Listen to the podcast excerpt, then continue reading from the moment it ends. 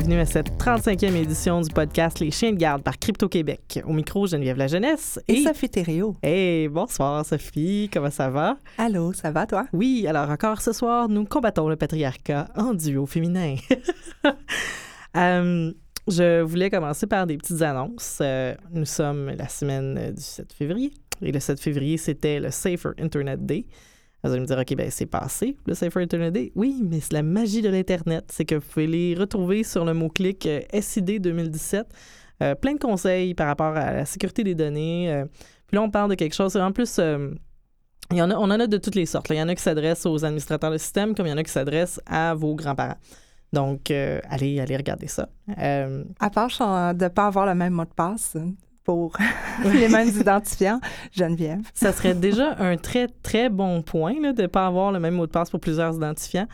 Euh, la chose que je dirais, c'est d'apprendre à s'entraîner à reconnaître les messages d'hameçonnage de phishing. Parce que c'est vraiment ça le, le nerf de la guerre, d'apprendre à regarder un message puis à se questionner sur la légitimité, puis à apprendre à prendre le téléphone. Moi aussi, j'ai ça appeler les gens. les gens, c'est la fin du monde. Mais avoir le réflexe d'appeler les entreprises qui, soi-disant, nous envoient ces informations-là. Parce que si vous saviez comment ils sont heureux quand on les appelle pour dire non, euh, nous, c'est IPS, puis on n'a rien que ça va chez vous, le PDF, il fallait pas cliquer dessus. Ça leur fait plaisir. Alors voilà. Mais même à ça, j'en ai peut-être deux qui me viennent rapidement. Euh, il y a des gens, des fois, qui, nous écrivent, puis ils savent pas tout à fait qui on est, c'est pas clair des fois. Puis Appelez-moi à tel numéro. Non, non, là, là on donne Faire attention. Oui, faites attention. Euh, les courriels, faut considérer ça comme des cartes postales. Ok, Vous écrivez à mm. Crypto-Québec, là, on est gentil, puis on fait, on, nous venons en paix. Euh, mais assumez que, c'est intercepté en chemin. Là. allumons, là, c'est probablement intercepté en chemin. Bonjour la paranoïa, j'ai mis mon petit chapeau en aluminium.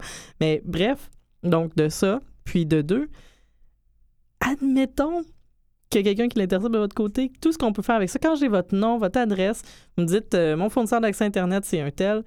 Euh, Sophie, comment qu'est-ce qu'on pourrait faire avec ces informations-là? Ah. ben voilà, donc c'est ça. Alors, euh, quand une spécialiste de l'ingénierie sociale vous dit faites pas ça, écoutez-la. C'est pas, ça, c'est pas une POC. un autre aussi, peut-être, euh, qui pourrait être intéressant, euh, bon, pour les entreprises ou tout ça, mais euh, faire des procédures de si un employé quitte subitement ou, bon, qu'est-ce qu'on fait? c'est d'avoir comme un identifiant, surtout comme pour les, entreprises qui ont plusieurs gestionnaires de communauté pour leur page Facebook. c'est quoi les procédures? De réfléchir? Il y, en a de plusieurs façons mmh. de, de, gérer ces choses-là, mais des fois, c'est de réfléchir en tant qu'entreprise sur ses besoins. Euh, voilà. Moi, je vais faire un petit peu de minage sur ça, je vais clore là-dessus. En fait, on parle souvent du, de l'importance d'avoir un processus de sécurité qui est intégré, qui fait le 360 degrés de votre réalité, que vous soyez un particulier, que ce soit une entreprise. Ça implique de penser à ce qui arrive quand il va y avoir une brèche. Parce que la mauvaise nouvelle, c'est qu'il va sûrement en avoir une. Il y a toujours quelque chose. Ça arrive dans toutes les organisations, ça arrive au meilleur, ça arrive au pire. Euh, qu'allez-vous faire? Quelles sont les données? Comment vous pouvez limiter les dégâts? Puis vous allez dire, je pêche pour ma paroisse. Ça passe par du chiffrement, ça passe par de la compartimentation. Une fois que vous réfléchissez à, OK, qu'est-ce que je fais si ma secrétaire se fait hacker? Est-ce, à quoi elle a accès? Est-ce qu'elle a un fichier Excel avec tous les mots de passe de l'organisation qu'elle utilise tout le temps parce qu'elle doit faire des réservations sales? Ce genre de choses-là? C'est comme ça que vous allez prendre une meilleure mesure de votre surface d'attaque et que vous allez prendre des meilleures décisions par, rapport à la sécurité. Alors, bon Safer Internet Day et puis euh, faites que Safer Internet Day soit tous les jours. Um, Gros programme cette semaine. À chaque semaine, depuis euh, l'inauguration du président Trump, euh, j'ai l'impression qu'il faudrait faire un podcast tous les jours pour être capable de rester à flot sur les informations et j'ai peur de parler d'entités nationales qui n'existent plus d'ici le prochain podcast. Je fais de l'humour, mais c'est comme à moitié. Mais on va vous parler hacking, on va vous parler accès à l'information, protection des données personnelles, on va vous parler renseignement et on va vous parler de médias numériques. Je vais commencer tout de suite avec les nouvelles du hacking.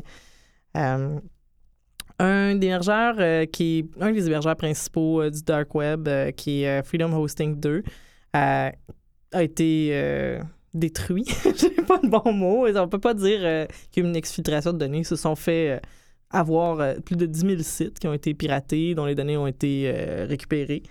il y en aurait énormément qui, qui hébergeaient de la cyberpédophilie, jusqu'à 50% selon les, les, pirates qui ont fait le hack qui s'annoncent comme étant Anonymous. Qu'est-ce que ça veut dire, ça? Ben, ça veut dire, de un, quand vous allez sur des sites du dark web, pour peu que ça soit décentralisé au niveau de l'accès, euh, il y a une énorme centralisation des données. Moi, quand j'ai vu 20 des sites de, de, Voyons donc, les bras sont tombés, là. Euh, cette centralisation-là, c'est un problème. C'est un vecteur d'attaque important pour vous désanonymiser. C'est une chose à laquelle vous devez être excessivement euh, conscient et prudent par rapport à ça. Quand on génère des données sur des sites qui sont, pour lesquels on n'a pas la localisation, ça ne veut pas dire qu'ils ne sont pas tous localisés au même endroit. Donc, de un. Euh, de deux, ben souvent on me pose des questions. Euh, qu'est-ce qu'on peut faire euh, contre la cyberpédophilie? il y en a qui sont partis en mode vigilante à essayer de désanonymiser des gens en, faisant ce type de hack-là.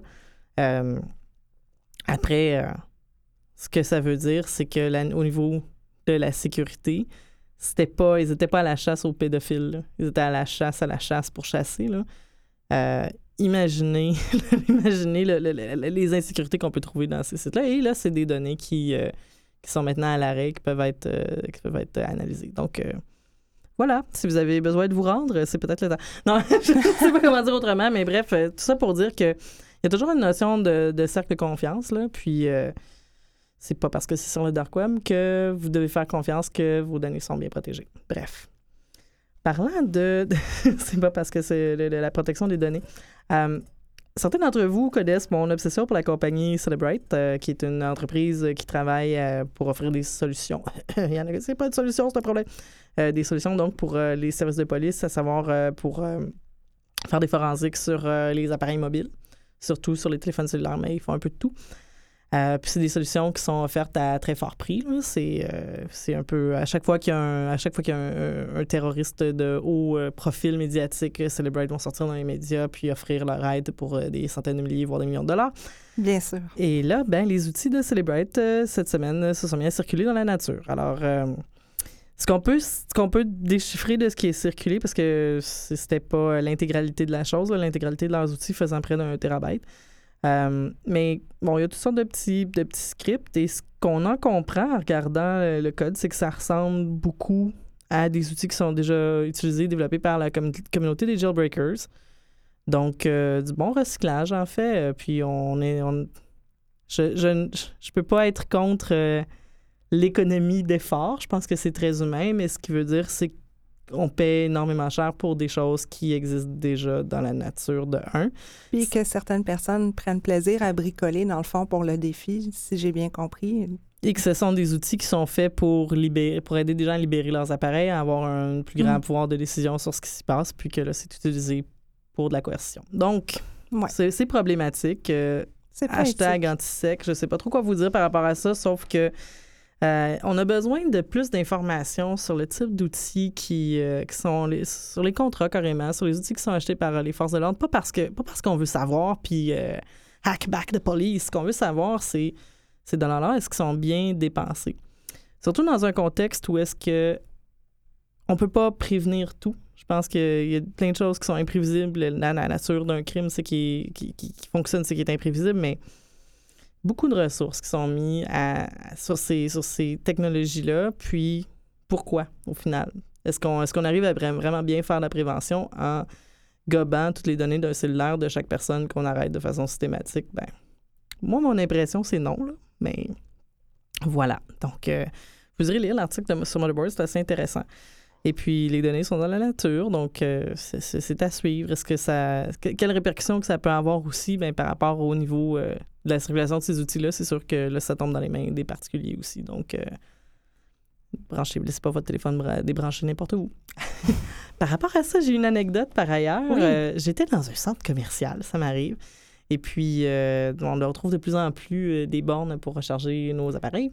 Ah oui, celui qu'on qu'on avait vu dans le ensemble. oui, bon, en fait, oui, c'est ça. C'est parce que j'en étais à envoyer des photos avec euh, le timestamp.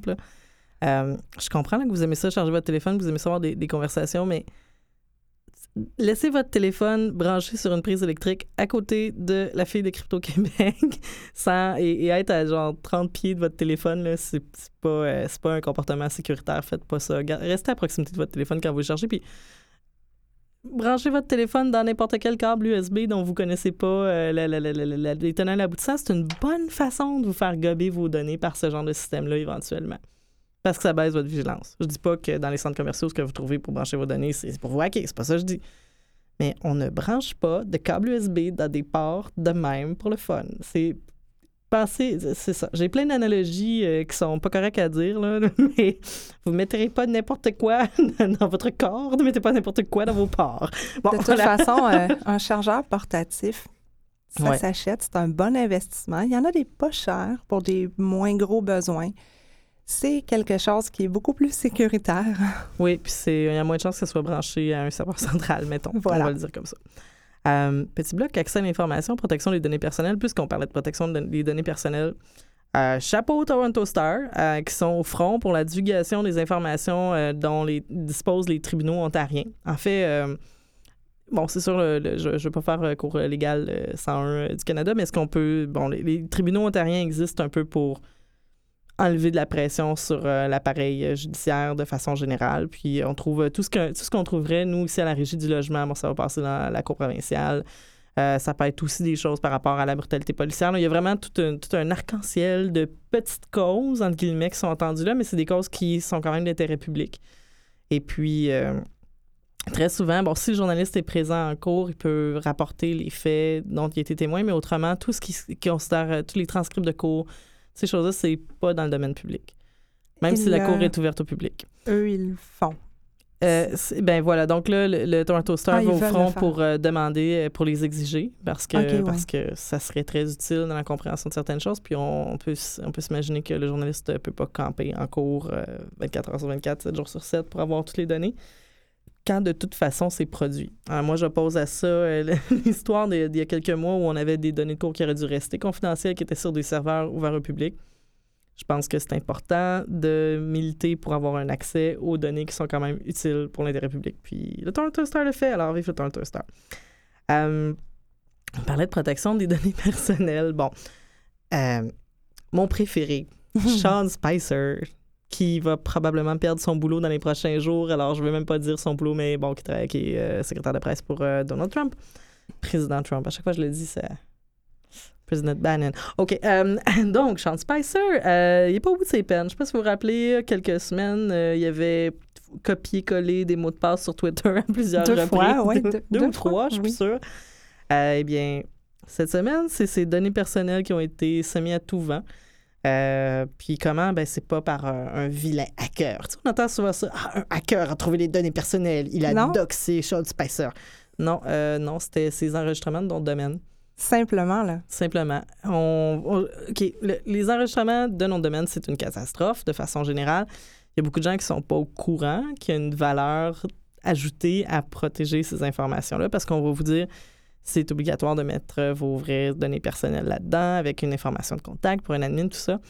Puis on va vous faire payer un supplément pour, euh, pour obfusquer ces données-là puis être euh, derrière un, mur de, vie privée. Sauf que quand on est Sean Spicer puis on ne l'a pas fait, ben voilà, notre adresse, numéro de téléphone, ça se retrouve, ça met tout vent. Qu'est-ce qu'on peut faire avec un numéro de téléphone?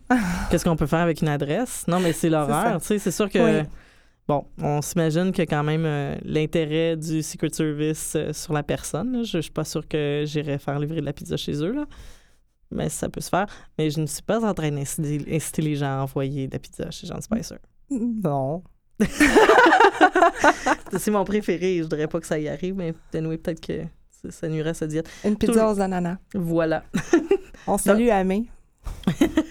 Mais tout ça pour dire, euh, si c'est votre cas, si vous avez euh, dans des noms de domaine que vous avez vous-même enregistrés et que vos données euh, personnelles véridiques sont, sont installées là, bien, c'est quelque chose à savoir. C'est quelque chose aussi peut-être à observer par rapport à vos propres sites, parce que si vous êtes administrateur de réseau, puis vous avez des informations qui permettent de divulguer le SHEM qui est utilisé pour créer des comptes dans votre entreprise, ça peut être utile, ou ben l'extension de la personne qui s'occupe de la sécurité, ou voilà. faut juste regardez ce qui circule, regardez ce qui existe, puis... Euh, puis, puis, euh, peut-être des fois, c'est-à-dire que le, le, petit montant de surplus peut valoir la peine. Ben moi, de, de, façon personnelle, je te dirais que oui, je pense. Je trouve que c'est quelque part un peu un racket, parce que c'est un système ça, je suis vraiment d'accord avec ça, mais... Qui force, là. Mais en même temps, pensez-y, bip. Vous savez où vous êtes présentement, où serez-vous dans 10 ans? Parlez-en à sûr. Et n'utilisez plus le copier-coller pour transférer vos mots de passe d'un endroit à l'autre. en tout cas, bref. Euh, ah, mais ça, c'est... Si j'ai bien compris, euh, c'est quoi déjà son, son titre euh, exactement pour le moment? ouais. c'est vraiment pas sympathique. Hein. Désolé à M. Spicer qui, de toute façon, ne parle pas français et ne nous, ne nous écoute pas. c'est Press Secretary, n'est-ce pas? C'est ça directeur de la communication de la Maison-Blanche, si on est pour le dire en français. Des communications. Oui. Directeur de la communication qui ne sait pas utiliser un compte Twitter. Mm-hmm. Qui ne sait pas tweeter, là, on s'entend, parce que quand on copie... Parce que... Ils ont quelqu'un d'autre pour les médias sociaux, par contre, là, mais... Mais justement, mais la personne qui est sous lui, c'est quoi ça? Parce que là, là, je veux dire, c'est... Je, vais te le dire comme le dirait Donald. It's a disaster, so sad. on s'entend que dans, la réalité du métier des, communications, oui, on a souvent euh, des, publications qui sont déjà euh, mises dans un fichier, puis on les copie-colle. Mais là, ça, ça veut dire que la personne a mal fait son copier-coller, n'a pas euh, regardé pas ce dans quel écran. Là, là, on est, dans les communications de la Maison-Blanche et la personne qui s'occupe de ça n'est pas à l'aise assez avec les technologies, elle ne vérifie pas ce qu'elle fait. ça, c'est le, premier scénario, je te dirais, rasoir de cam, c'est probablement ce qui se passe. Mais il faut pas non plus négliger la possibilité que sur un poste informatique qui aurait été laissé euh, à l'abandon euh, temporaire, ah, que quelqu'un faisant partie du alt sex state, je sais pas trop, euh, alt White House machin truc, qui aurait voulu faire un petit blague et copier-coller des infos et les pousser en ligne. Écoute, Geneviève, j'aimerais vraiment ça, ce, ce scénario-là, mais dans la réalité, il y a des gens qui sont pas nécessairement compétents. oui, ben euh, c'est ça. Je, je sais pas. Est-ce qu'on attribue ça à l'incompétence ou est-ce qu'on attribue ça à la malveillance? C'est difficile. Euh, J'aimerais beaucoup que ça soit ton scénario. En même temps, je peux. Disons que dans, pour des, des politiciens d'un peu partout dans le monde, quand on a vu ce type de publication-là, souvent c'est un poste mal sécurisé qui est en jeu. Ça pourrait peut-être être même. Là, on va y aller. Je remets mon chapeau en aluminium. optimiste. Non, parce que j'allais justement tomber dans quelque chose d'absolument dépressionniste. Euh, je me disais que peut-être que c'est une façon aussi de lui signifier que son mot de passe a été capté par euh, un agent extérieur. Alors ça, ça, ça veut dire que c'est les Russes. C'est pas ça que j'ai dit. Euh, Là, Luc, euh, vous pouvez envoyer vos plaintes à Luc, commercial crypto.québec en passant. Luc est en train de me dire Ouais, mais t'as pas de preuves. D'accord, je n'ai pas de preuves.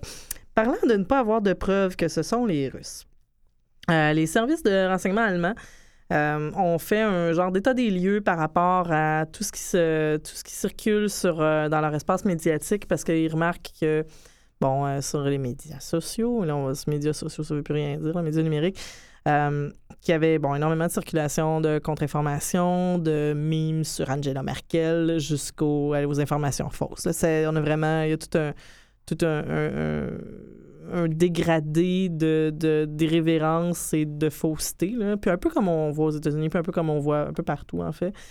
Euh, et ils ont raison, nous ont raison de croire que c'est attribuable euh, au service de, de renseignement russe mais ils ne parviennent pas à trouver le pistolet fumant. Donc, ils en ont fait un état des lieux. Continuent d'attribuer ça à ça. Mais, euh, mais toujours pas de pistolet fumant. Est-ce qu'on va en trouver un? Moi, je, pense que euh, c'est très difficile. Mais là, on est au point où on a des parlements qui demandent des rendements de compte par rapport à ça. Et donc là, on se rend compte à quel point euh, les gouvernements sont démunis par rapport à stopper ça. Et là, on va me dire, ouais, mais c'est même pas vrai, les fausses nouvelles c'est plus compliqué que ça. Je pense que ça serait un sujet en soi, là, mais il y a vraiment. Il y a une campagne de désinformation très granulaire dans plusieurs espaces européens et américains et canadiens. Et c'est, comme dirait ma mère, c'est timé sur les élections. C'est bien, bien spécial. Et bref, toujours pas de pistolet fumant. Euh, la question de l'attribution, c'est toujours difficile. Et de jour en jour. C'est le, grand risque de ça. Il y en a qui vont me dire Oui, mais c'est parce que tout est relié. Euh, le grand risque de ça, c'est de perdre notre sang-froid, de perdre notre euh, capacité d'esprit critique et de tout attribuer au gros méchant parce que c'est facile. C'est facile de tomber dans une espèce de dichotomie puis de dire euh, c'est toujours.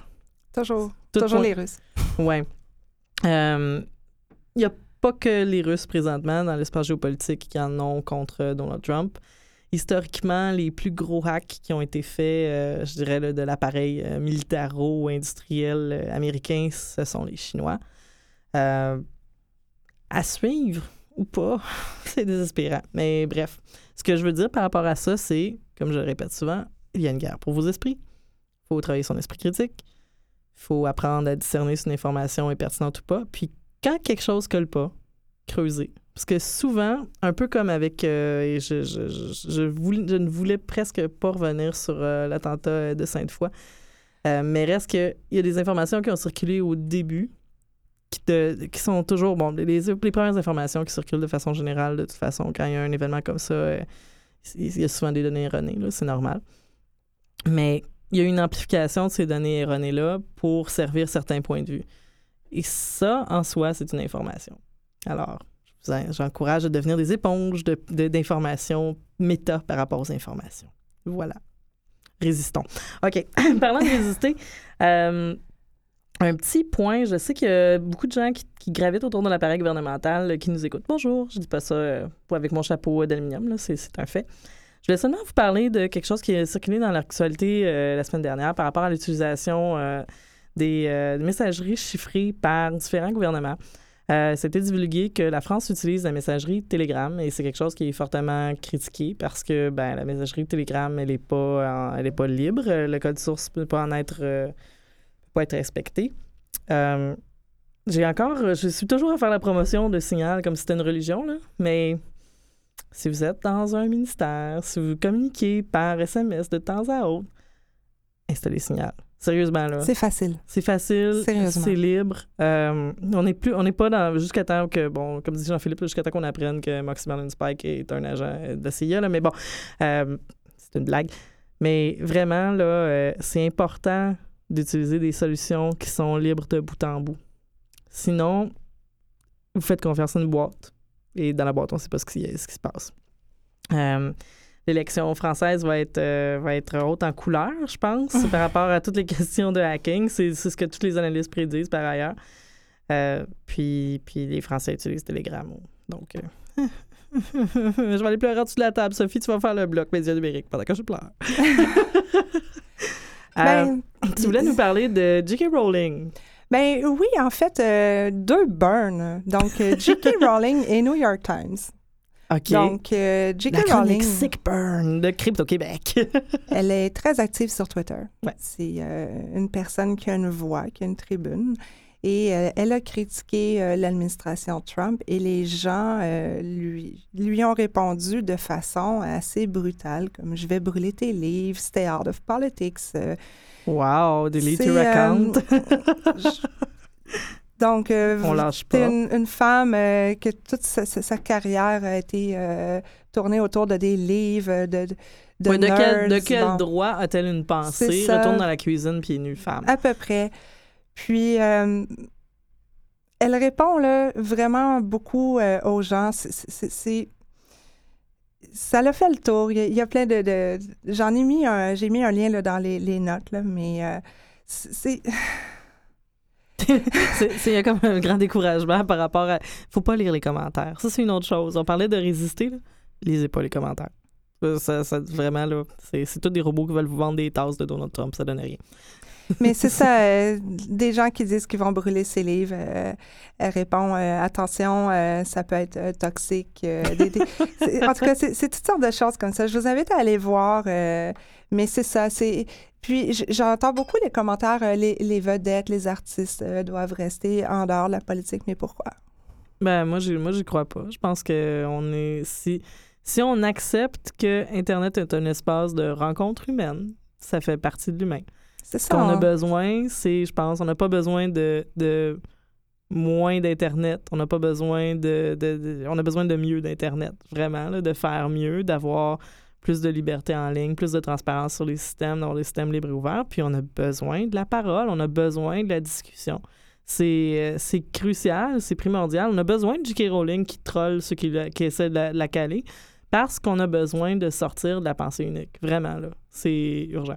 Mais c'est sûr que, euh, oui, il peut y avoir une problématique euh, des, des, personnalités. Ils ont toujours une influence, là, mais bon, euh, je veux dire, euh, c'est quand même assez brutal, là, les, les, choses qu'elle se fait dire.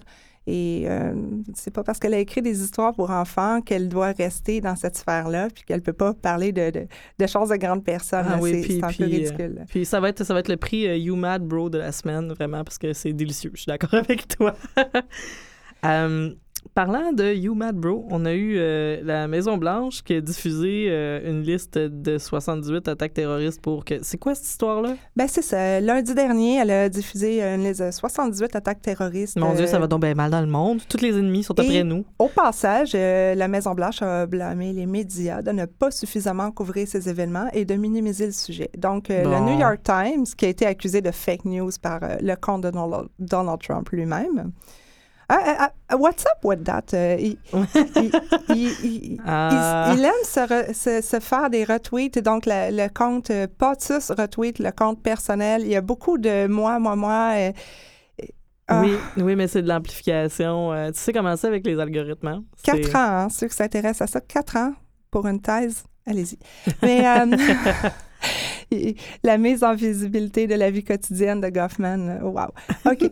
Mais euh, non, c'est ça. Euh, pour revenir à la Maison-Blanche, en fait, euh, ils ont blâmé les médias, puis New York Times a été beaucoup blâmé euh, dernièrement. Ah ben oui, ben c'est on a les prises de position qui ont pris euh, pro Clinton, c'était euh, donc le New York Times dans leur cercueil. Là. Ils ont répondu à cette attaque-là, comme quoi qu'ils mini minimisaient les attaques terroristes en diffusant un article que vous allez pouvoir voir dans les notes, qui ont dit non non non, c'est pas vrai, on les a publiés et ils ont mis tous les liens avec tous les faits. donc une liste très exhaustive exhaustive oui, oui. des, euh, de ces attaques-là, mais ils ont noté au passage que dans la, la liste des 78 attaques terroristes, celle qui, est, qui, avait été faite envers les musulmans ne s'y retrouvait pas. Ah, ben voilà. Ah, donc, ça, donc, la liste n'était pas exhaustive. Non, absolument pas. Ah, mais, mais le massacre de Bowling Green, est-ce qu'on peut en parler? Non, c'est ce faux massacre inventé de toutes pièces pour nous faire pleurer. Euh, moi, j'ajouterais de plus qu'on a besoin plus que jamais du travail des journalistes. Euh, là, là, faites-vous un ami journaliste. Écrivez un journaliste. Dites-lui que vous l'aimez. Dites-lui que parce que vous l'aimez, vous voulez qu'il chiffre ses données. Dites-lui que parce que vous l'aimez, c'est pas normal que vous soyez capable de lui écrire sans lui écrire avec PGP. Faites-le alors que vous n'avez rien à leur dire, de sorte que ça leur donne un petit coup pour les réveiller. Et je sais que ça sera pas 100% de succès. Je sais que c'est difficile d'amener les gens à utiliser PGP. Je sais qu'il faut prendre 3,27 secondes pour télécharger le signal puis le mettre sur son téléphone. Et que ça, c'est 3,27 secondes que des fois, on les passe en se grattant le nez. Mais faites-le, parce qu'à force de le faire, on va réussir à un petit peu plus se faire un petit peu, un petit maquis, une petite couverture pour qu'on puisse avoir du vrai journalisme. C'est super important. Sur ce, c'était Geneviève la jeuniste, qui n'est pas une journaliste du tout à l'animation. Mais c'était surtout Geneviève. ben non, il y avait Sophie Thériault comme chroniqueur aussi. Hein? Voilà. Euh, merci énormément à Mathieu Tessier pour la sonorisation. Euh, Sophie Thériault qui s'occupe aussi des médias sociaux. Fait que, tu sais, elle en fait pas mal, hein? n'est-ce pas? Oui, je m'excuse, je réponds pas beaucoup aux messages ces temps-ci. Mais euh, je vous lis, je vous lis. Euh, puis de toute façon, si vous avez des plaintes, le commercial crypto.québec, on le répète toujours. Toujours euh, si vous avez des questions, euh, équipe à commercial crypto.québec. Merci à Bonhomme pour l'identité graphique. Euh, merci à Danny Provencher, Under Electric Light, pour l'indicatif sonore. Vue et voix pour les locaux. Vous nous permettez d'exister sans avoir 39 niveaux d'écho et un chien qui aboie dans notre émission pour qu'on puisse être nous-mêmes les seuls chiens qui aboient dans notre émission. Merci énormément. Euh, n'hésitez pas à faire des dons à vue et voix pour soutenir leur mission. dire. Et on vous dit à la semaine prochaine.